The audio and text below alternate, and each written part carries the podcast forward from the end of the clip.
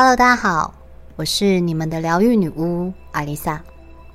在灵性这门课题里，相信大家很多人都有听过“双生火焰”、“灵性伴侣”、“业力伙伴”这几个词。在我刚开始接触灵性时，跟大家一样，我对这三种存在也是保持着非常好奇的态度。在经历了几年的认知与感受之后，我也有了自己的一些心得。这部分我会分成上下两集跟大家解释这三种灵魂关系。第一，双生火焰，又称灵魂双生子。这个概念可以追溯到西元前五世纪。根据希腊神话，人类最初有两张脸的头、两对手臂与两双腿。天神宙斯害怕他们的力量，于是将他们一分为二。这对伴侣一生都在寻找自己的另一半。另一个说法是，灵魂创始时就像一团火焰，一分为二，一为阴。一为阳，灵魂双生子，经过了轮回多世之后，在这个地球相遇，并且在双方的灵魂进化完成后，终能相认，且得到前所未有的心灵满足。当遇到双生火焰时的迹象，可能有以下几点：第一，相遇时一见如故，你对对方的一切都充满好奇。就像天雷勾动地火一般，有一种莫名的致命吸引力。第二，你们总有聊不完的话题，喜好或厌恶的事情也都不谋而合，可以长时间腻在一起也不觉得烦。第三，与对方有许多共同点，三观很合得来，并且有相同的兴趣与话题，甚至家庭背景。或曾经受过的创伤都有许多相似之处。第四，即使有差异，也是相辅相成，能够在差异中互相疗愈对方，让对方成长。第五，在相遇时，灵性的成长会忽然爆发，总是会有一方带领着另一方，在对方脆弱的时候无条件的给予。第六。当你们相遇时，你会知道，这样的存在在你的生命中从来不曾出现过。这种独特性是前所未有的。第七，你愿意为他打破自己的原则，并且从不计较付出了多少，也不计回报。第八，如同阴与阳，如同男性力量与女性力量。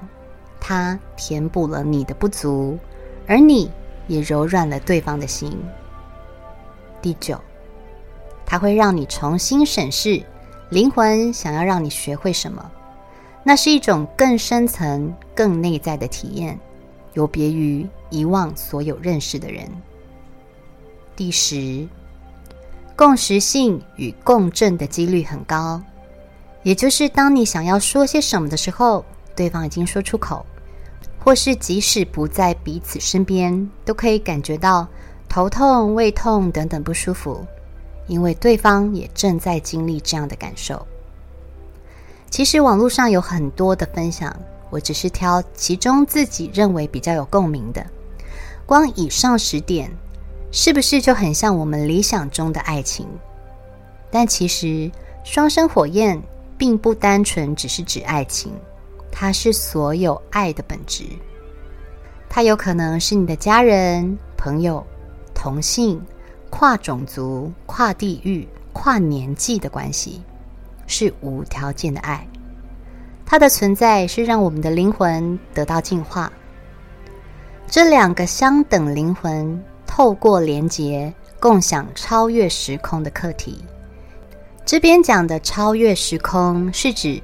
当灵魂生成的那一刻起，我们就在不断的轮回转世中去找到自己的双生火焰，并不是每一世的转生我们都会遇到这样的人。但是当你遇到时，就会产生以上各种征兆，你会知道这个人对你来说意义非凡，但是不要以为双生火焰就是灵魂伴侣。与灵魂伴侣不同的是，在经历过相识、相知的过程之后，接着可能迎来的是你人生中巨大的风暴。本质上来说，双生火焰更多时候是相爱相杀。太灼热的火焰也会把彼此烧得遍体鳞伤。你们可能会开始起争执，甚至让生活产生混乱。这些混乱都是为了要让你正视自己的创伤，迫使我们处理未解决的问题，经过考验、磨难和突破，成为一个更好的人。与灵魂伴侣不同的是，双生火焰只有一个，但是我们在一生中不同的阶段，可能会遇到不同的灵魂伴侣。虽然说灵魂伴侣与双生火焰有许多相似的地方，但是以下我归咎出几个分辨灵魂伴侣的特征。第一，通常与灵魂伴侣之间不太会有争执，当然闹脾气或斗嘴还是会有。不过，即使有理念不同的地方，也能理性的倾听对方的想法。并且在和谐的状态下进行沟通。也许有些人天生比较强势，说话也比较不留情面，但两个人沟通的目的都是为了达到双方的平衡，而不是为了吵架而吵架。第二，即使你偶尔会脱轨反常，对方始终没有想过要离开你，也不会跟你计较，或是常常拿来说嘴。第三，无论你做什么，他都不会阻碍你的发展，不干涉你的决定，不限制你的自由，只是默默的在背后支持着你。第四，当你们在一起，你可以感受到正面频率的共振，而不是高低起伏的波澜。这是一种平静、和谐、满足的感受，而不是焦虑、不安。恐慌的情绪，对话的内容已经不再是没有意义的瞎聊，而是有建设性的观点、理念，让彼此的灵魂层次有所提升。第五，灵魂伴侣不受限伴侣关系，也可能不止一个。重要的是，你们共同建立健康的关系。第六。与双生火焰最大不同的是，灵魂伴侣可能是经过长时间相处才慢慢显现出来的。这个人可能已经在你身边一段时间，但由于频率、磁场能量还尚未配对成功，一个走太快，一个停在原地。即使是灵魂伴侣，也无法认出对方。当双方已经达到相同频率。能够给彼此足够的安全感，且不再渴望对方的认同时，灵魂伴侣的模样才会慢慢显化出来。第七，当认定对方时，双方都知道这个世界再也没有人可以这样满足自己，他们不怕被拆散，因为他们相信爱是回家的路。而对方手上正提着引导他回家的灯。每个人终其一生都带着憧憬，在寻找自己的灵魂伴侣，却也误以为灵魂伴侣就是那个第一眼就勾动天雷地火的人。有人说：“可我已经结婚了，老公永远就是那个死样子，看来我这辈子跟灵魂伴侣是无缘了。”或是。我男友总是对我忽冷忽热，爱理不理，话也说不上几句。我想他不是我的灵魂伴侣。其实，灵魂伴侣最基本的要素就是两个人处在相同的频率。如果一个是 AM，一个是 FM，讲的话与思考模式当然会不一样。有时候不是爱理不理，忽冷忽热。是对方跟你之间找不到共同的话题，或是思维模式相差太远，话不投机半句多，就干脆不说了。你说这样还有爱吗？如果不爱，两个人又为何分不开呢？但是光有爱是喂不饱灵魂的，不同的脚步很容易走散。就算是灵魂伴侣，少了灵魂，顶多只能称为伴侣，或是人生的旅伴。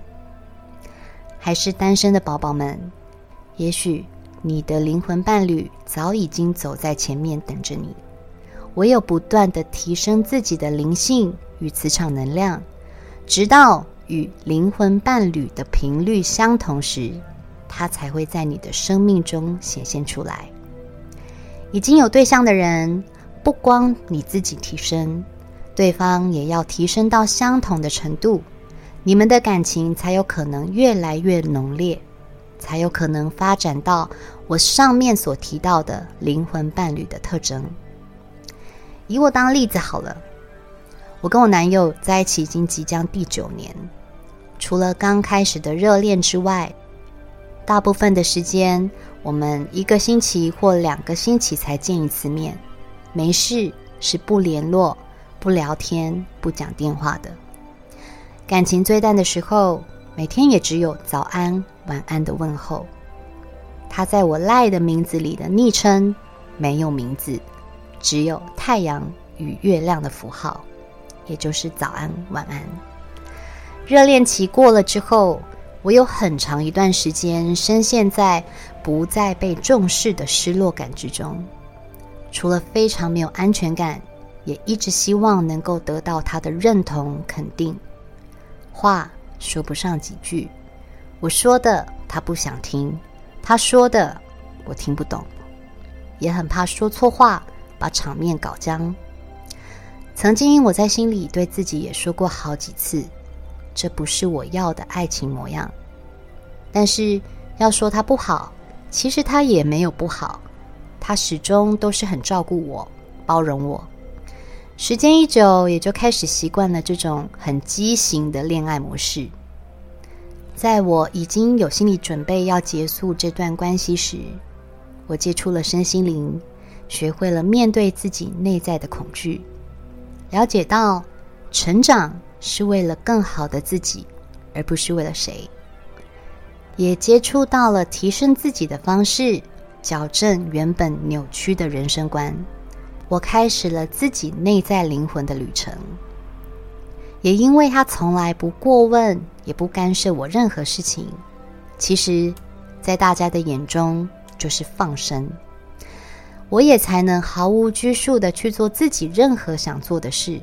上想上的课程，一个人去旅行，体验各种不同的人生经历。